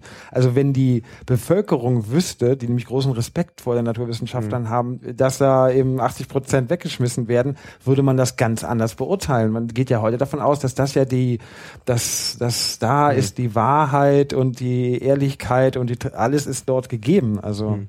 und da sehe ich eben, ähm, also ganz großen Aufklärungsbedarf, dass das natürlich nicht ist. Ich möchte einfach nur, dass sich das bisschen objektiviert, dass es eben sich, dass es reell betrachtet wird und nicht äh, immer dass die Naturwissenschaft sich selbst als so äh, flecklos äh, darstellen kann, völlig äh, entgegen den der der Praxis und sie und das ist und sie und es kommt noch nicht mal raus in dem Sinne und das äh, daran sieht man auch, wie das System schon gemacht ist und da kann man aber gerade mit dem Berliner Hochschulgesetz weiterkommen. Da hat man einen wunderschönen Hebel, wo man einfach dann zeigen kann, da kann man die Zahlen der ausgereichten Förderungen kann man sich beschaffen etc. Man kann die Publikation ähm, äh, zählen äh, in dem Sinne, man kommt irgendwo in eine Lücke, weil das Missverhältnis ist so groß, dass es zum Teufel zu gehen müsste, mhm. wenn man da nicht irgendwo mal ja. äh, herausfindet, dass das eben de facto nicht passiert. Es würde auch vielleicht läuft es gar nicht darauf hinaus, dass man jetzt alle zwingt, alles zu veröffentlichen, aber dann, dass man wenigstens sagt, ähm, ja, wir hatten eben Fehlerquote von 30 Prozent äh, oder irgendetwas, dass man wenigstens äh, dieses ähm, dass überhaupt eine realistische Betrachtung der Naturwissenschaft möglich wird. Das ist doch, mhm. wie kann man sich dem entziehen? Das ist genauso, als wenn man sagen würde, ja, nö, ich, ich zahle, zahle zwar mal Steuern, aber ich gebe keine Steuererklärung ab. Ihr müsst mir halt glauben. Ähm, das ist heutzutage nicht mehr so üblich und außerdem mhm. bei solchen Summen äh, verlassen wir uns normalerweise nicht auf das Glauben. Ja. Ähm, man kann das ja auch ganz leicht wirklich nachvollziehen äh, und dass das nicht stimmen kann, wenn der Professor oder wer auch immer da eben das Ergebnis nicht veröffentlichen will, aber er muss ja irgendwo rechtfertigen, was er jetzt die Monate gemacht hat. Mhm. Und wenn er nur sagt, ja, ich habe nur ein Experiment gemacht und es hat gleich hingehauen, dann fragt man sich natürlich, okay, was hat er die letzten drei Monate aber davor gemacht? Also man kann ja sehr einfach äh, durch Transparenz dann auch rausfinden, dass da irgendwo Löcher sind. Ne? Mhm. Und hm. ähm, wenn dann nur überhaupt der Wille bestünde. Es gibt da ja. viele, viele problematische Dinge. Also bei den Experimenten ganz gut. Äh, das, das kann man vielleicht zeigen, dass da so und so viele Experimente gemacht wurden. Aber wenn ich jetzt zum Beispiel denke, ich mache eine soziologische Untersuchung oder auch eine sprachwissenschaftliche und äh, äh, arbeite mit Informanten, die ich halt interviewe, äh, das ist Material, was ich auch nicht einfach so veröffentlichen kann, ja. weil da natürlich Persönlichkeitsrechte richtig, dahinter stehen. Richtig. Und da kann ich jetzt nicht sagen, äh, ja, ich muss jetzt, mache jetzt alle meine Interviews öffentlich. Nein, nein, man kann ja zum Beispiel auch sagen, aber das, das ist gar kein Problem. Da würde da einfach nur stehen, hier diese 30 Experimente sind noch nicht, sind, werden nicht oder sind nicht, werden nicht jetzt nicht veröffentlicht, weil da eben noch Doktoranden dran arbeiten, weil wir da noch nicht am Ergebnis sind. Wir müssen erst, das kann ja auch Patentsachen betreffen, etc., etc. Es gibt immer mhm. Gründe zu sagen, nein, das wird jetzt noch nicht veröffentlicht. Aber einfach, dass sie sich selbst es sich auswürfeln können, was sie jetzt, äh, mhm. dass es überhaupt keinen ähm, Druck in diese Richtung gibt. Natürlich kann man nicht alles sofort veröffentlichen, aber äh, und vielleicht manche Sachen kann man auch gar nicht veröffentlichen, mhm. das will ich gar nicht ausschließen. Ja, gerade in der Sozialwissenschaft. Oder dass man einfach sagt, ja, hier, diese zwei, den Teil haben wir weggelassen, den veröffentlicht. Ja. Punkt. Dann ist es einfach bekannt, dann kann man das immer noch kritisch diskutieren, ob das okay mhm. ist oder nicht. Mhm. Aber wenn die Naturwissenschaftler quasi es sich selbst aussuchen kann, also das äh, kann nicht sein. Ähm, das geht dann auch eben zu weit und hat auch nicht mit dem naturwissenschaftlichen Anspruch zu tun. Deswegen mhm. sie ähm, sie arbeiten eigentlich gegen den eigenen Anspruch, mhm. ähm, der von Objektivität. Na, es gibt immer ein Beispiel, was dann genannt wird in der Diskussion. Also ich habe die Diskussion ja auch schon öfter geführt und dann wird immer gerne gesagt, ja, und das betrifft wieder die, die Naturwissenschaftler, wenn da jetzt einer zum Beispiel irgendwas findet, was tatsächlich für die Gesellschaft problematisch ist, also irgendwie so ein Supervirus oder ja. was weiß ich, oder eine neue Art von Bombe. Ähm, äh, hätte er dann nicht vor seinem Gewissen ähm, das äh, Recht, das einfach zu verschweigen, dass er das herausgefunden hat? So, das Einzelexperiment, ja gut, das würde er in dem System wahrscheinlich am Ende immer noch können. Das eine Experiment von 100 kann naja, er... das eine Experiment, also... Das ein, ja gut. Also, ich würde das jetzt vielleicht nicht so verlaufen irgendwie. Also ähm, ich meine, wir haben ja, wir haben ja schon vorhin drüber diskutiert, dass äh, gerade zum Beispiel dieser Fall halt eigentlich präventiv diskutiert werden müsste. Ja, mhm. also wie wollen wir damit umgehen? Ja, also da kann man zum Beispiel sagen, ähm, man richtet eine Datenbank ein oder man kann das melden, was weiß ich. Ja, also da, ich denke, das wäre, das kann man nicht realisieren. Äh, also, also ich meine, das kann man realisieren, dass man da mit den Gemeinden sinnvollen Umgang findet. Ja, ja. Ähm, am besten halt vorab, meiner. Meinung nach. Ähm, und es geht jetzt bei der ganzen Sache nicht, das klang vielleicht ein bisschen falsch, dann auch bei Martin jetzt gerade durch, darum da ähm, zu denunzieren, ja, also der und der hat so so viel äh, falsch gemacht und so weiter. Mhm. Also ähm, es soll nicht das Ziel sein, irgendjemanden in schlechtes Licht zu rücken. Ist auch nicht das Ziel, ähm, jemanden unnötig viel Arbeit zu machen, ja, also und ähm, die Zusatz, äh, der zusätzliche Publikationsaufwand muss dann halt möglichst gering gehalten werden. Und ich denke, da haben wir genug technische Mittel, ähm, das auch so zu gestalten, ja. Also das glaube ich, dafür findet man eine Lösung. Ähm, und äh, ich denke auch, äh, klar, wenn man die zehn Misserfolge hat, äh, man publiziert die, aber dann kommt halt eben der Erfolg, dann ähm, spricht das doch für ein. So und Also ich sehe das ziemlich radikal, weil da sterben Menschen deswegen ganz und nicht nur nicht nur fünf, sondern wahrscheinlich eine sehr viel größere Anzahl. Das kann man halt nicht sagen. Durch diese Positiv-Bias in der Pharmazie gibt es äh, werden immer zehn Jahre zu spät die die Ausnahmefälle und so weiter ähm, Sachen. Ich kenne Menschen, die dadurch gestorben sind durch diese seltenen Ausnahmen von nicht schlecht richtig getesteten oder gut getesteten Medikamenten, wo aber nicht die Negativergebnisse rauskamen, dass man, dass das die Wirkung auch exakt umdrehen kann und dann eben der Mensch dran sterben muss. Ähm, das habe ich eben erlebt sozusagen und das weiß ich eben, dass das nicht ganz unten das ist. geht jetzt nicht nur um Moral oder so, sondern es geht eigentlich wirklich um äh, die Dinge, die man von der Naturwissenschaft einfach erwarten muss, ähm, dass sie sie leistet. Darauf vertrauen wir auch, dass, äh, dass das passiert. Und ähm, das jetzt völlig, äh, wenn dann wieder sein Berliner Senat sagt, nein, wir kontrollieren das nicht, wir glauben, das läuft alles von alleine richtig, dann ist das eben eine Na- Naivität, die man auch nicht hinnehmen muss. Wie kann man denn da Abhilfe schaffen? Ich meine, wenn du schon ein Gesetz hast Und dieses- noch ein besseres Gesetz, äh, Dieses, weiß ich nicht. Sie sollen es nur durchsetzen, müssen es Ja. nur durchführen. Durch, die Ja, müssen. Es nur an. Die, äh, sie sollen das kontrollieren, die Veröffentlichung. Das können sie nur durch eine, durch eine Open Access Datenbank und dann haben alle, was auch sinnvoll ist. Mhm. Dann können auch alle mit diesem Material forschen, was veröffentlicht wird. Und zu deinem wunderbaren äh, Individualbeispiel, wo jetzt der Forscher sagt, nein, ich will das nicht veröffentlichen, weil ich sehe das als ein Riesenproblem an, da könnte eine Waffe, sonst was mitgemacht werden, ja, dann schreibt er das in seinen Forschungsbericht rein. Wenn es tatsächlich mal einen so moralischen Wissenschaftler gibt, der sagt, ich habe hier was Großes erfunden, aber ich kann es nicht veröffentlichen, weil es mir zu gefährlich ist, dann wird er sich der Kritik äh, aussetzen. Das würde eine wahnsinnig tolle, riesige Diskussion geben, wenn das mal passieren dann würde. werden sofort alle gucken, was hat er denn gemacht? Genau, was hat er denn gemacht? Richtig, richtig um das vielleicht dann doch doch noch nachzumachen. Gut, ähm, aber ich glaube, eher läuft es andersrum, äh, dass derjenige, der eventuell auch was sehr Gefährliches erfindet, das sehr schön ähm, seinen Auftraggebern äh, mitteilt, aber vielleicht die Gesellschaft das gar nicht mitbekommt. Also das halte ich immer noch für den viel schlechteren Weg. Ähm, wenn ein Wissenschaftler wirklich meint, nein, das will ich nicht veröffentlichen, dann soll er das halt hinschreiben. Dann wird das natürlich vielleicht diskutiert von irgendwen, kritisch auch, aber ähm, wenn er da quasi auf der richtigen Seite steht, dann ist das ja trotzdem kein Problem. Man, Ja, ja. Die Persönlichkeitsrechte stehen natürlich darüber. Und wenn ein Wissenschaftler bei jedem Experiment, was er macht, sagt, nein, das will ich nicht veröffentlichen, wird das auch Konsequenzen natürlich haben. Irgendwann, das würde dann auch irgendwann gesagt werden, okay, dann kriegt er ja keine Förderung mehr. Ähm, Aber äh, also, wie gesagt, ist einfach nur dem, äh, ich will gar nicht sagen Markt, äh, zu überlassen ist dann vielleicht Ja. auch nicht gut. Nein, dann gibt's natürlich auch die Bereiche, wo immer was Gutes und was, was Schlechtes gleichzeitig passiert. Ne, Also Roboter zum Beispiel. Ja. Ne? Also was man hinterher mit den Robotern macht, ja, Genau. ne? das hängt immer davon Richtig, ab. richtig. Kann das ist natürlich dann auch schwierig Bei meiner eigenen Forschung ganz genauso. Also es Wir wollen keine Roboterforschung mehr.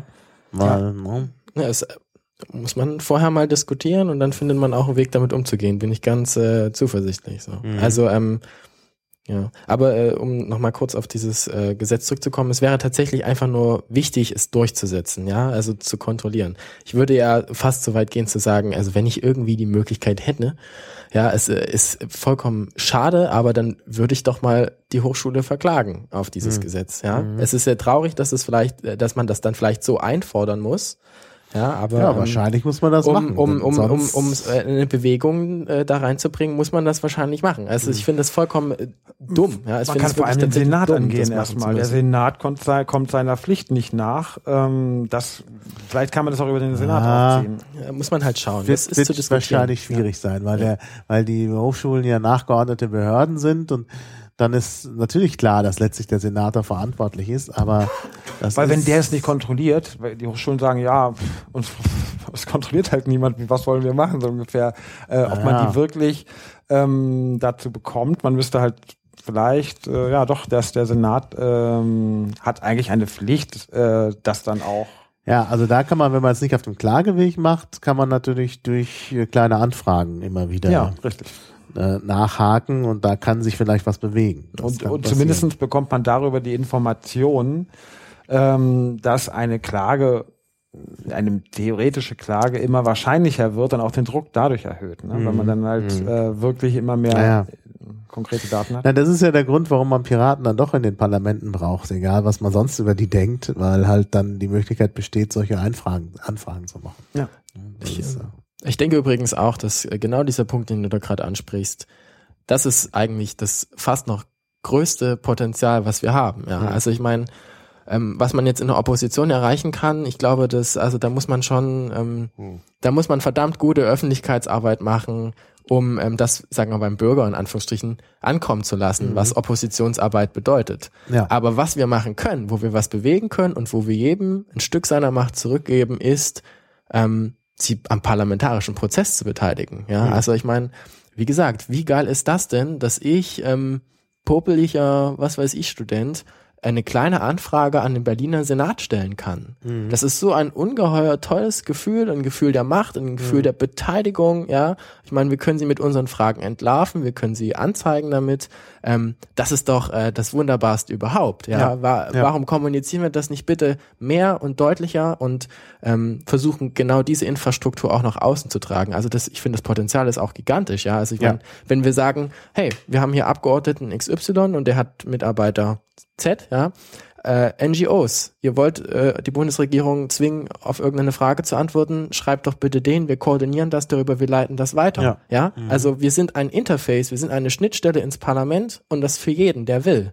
Ja, Ja. und wenn die einmal die Erfahrung gemacht haben, ähm, sich dann so am demokratischen Prozess beteiligen zu können, ja, dann weiß ich nicht, dann bleibt ihnen ja nichts anderes übrig, als Piraten zu Ja, ja. wählen. Also, Ja, ähm, Nee, Genau. das ist schon interessant. Also auf allen Ebenen. Ich war neulich in der BVV. Und da gab es auch eine Anfrage und äh, äh, die äh, Stadträtin hat das auch entsprechend souverän alles äh, beantwortet, sich der Kritik, Kritik gestellt. Aber für den Beobachter blieb eben doch übrig, ähm, dass da irgendwas nicht richtig funktioniert. Ähm, äh, und das äh, ist schon also interessant an dem Punkt. Also das ist äh, tatsächlich hat einen gewissen Einfluss eben auch. das ist äh, was ganz Tolles, ganz großartig, ja. Also, ähm, wunderbar. Ja. Ja, Genau. was habt ihr noch? Also wir sind, wir haben jetzt eigentlich schon die Zeit ganz gut äh, äh, ausgefüllt. Ähm, aber äh, du hast dann auch so viel Material vor dir liegen, Martin. Nein, nein, nein, ich wollte nur gucken, wann diese erste Anfrage war mit den Publikationskosten. Ah ja, das war am 23.07.2012. Das war jetzt nur für mich, deswegen wollte ich nur mal reingucken. Ähm, da haben wir ja quasi damit begonnen, diese Anfragen zu stellen und ähm, da muss man sich halt von vornherein eine Strategie auch ausdenken, wo, wo man eigen, zu welcher Frage man eigentlich mal hinkommen will, weil das oft in einer Frage nicht geht, haben wir gemerkt, weil die Staatssekretäre sehr geschickt äh, antworten und ausweichen ähm, oder die das beantworten dann. Ähm, Mhm. Also da muss man oft mehrstufig arbeiten. Aber das ist schon irgendwie der Königsweg, äh, wenn man Ja. Themen voranbringen will. Man kann auch dann Veranstaltungen dazu fahren, kann entsprechende Referenten einladen und so weiter und so fort. Also das ist Mhm. schon ein, das ist wirklich eine praktische Art, um Politik zu machen. Ähm, und in dem Fall wirklich mit, den Hochschul mit dem Hochschulgesetz hat man wirklich einen super Hebel. Also da denke ich, kann man richtig weit kommen, noch Mhm. in der äh, Amtszeit jetzt. Ja, ja, klar. Und das äh, Ho Hochschulsache ist halt, äh, äh, Hochschulsachen sind Länderangelegenheiten und äh, ja, Hochschulangelegenheiten sind Ländersachen. So, jetzt habe ich äh, Und damit ist natürlich klar, dass man da in Berlin, wo man die Piratenparlamentariat oder in NRW, äh, Schleswig-Holstein und Saarland, kann man entsprechend dann damit umspringen. Ja. Im Saarland eigentlich fast am besten, weil das so überschaubar ist. Da gibt's halt die Universität des Saarlands, da kann man dann direkt sozusagen rein regieren. In, äh, in, Schle in Schleswig-Holstein ist es auch überschaubar, aber in Berlin mit den vielen Universitäten ist das schon schwieriger. Und in Nordrhein-Westfalen, da, ja, da gibt es da ganz unterschiedliche Hochschulkulturen auch. Ähm, da ist es natürlich wirklich deutlich schwieriger. Ja, wir freuen uns einfach auf eine intensive ja. Arbeit jetzt bis zur Bundestagswahl an dem Thema und äh, genau. hoffen, dass da auch mal was rauskommt. Ja, das wäre natürlich wirklich schön. Ja. ja. Ja, dann lassen wir mal diesen Aufruf jetzt hier am Ende stehen, dass alle mitarbeiten sollen. Und äh, Kontaktmöglichkeiten bestehen ja. Und dann schauen wir mal, wie es so weitergeht. Ja, vielen Dank. Danke, lieber Mal. Ja, Tschüss. Danke. Ciao.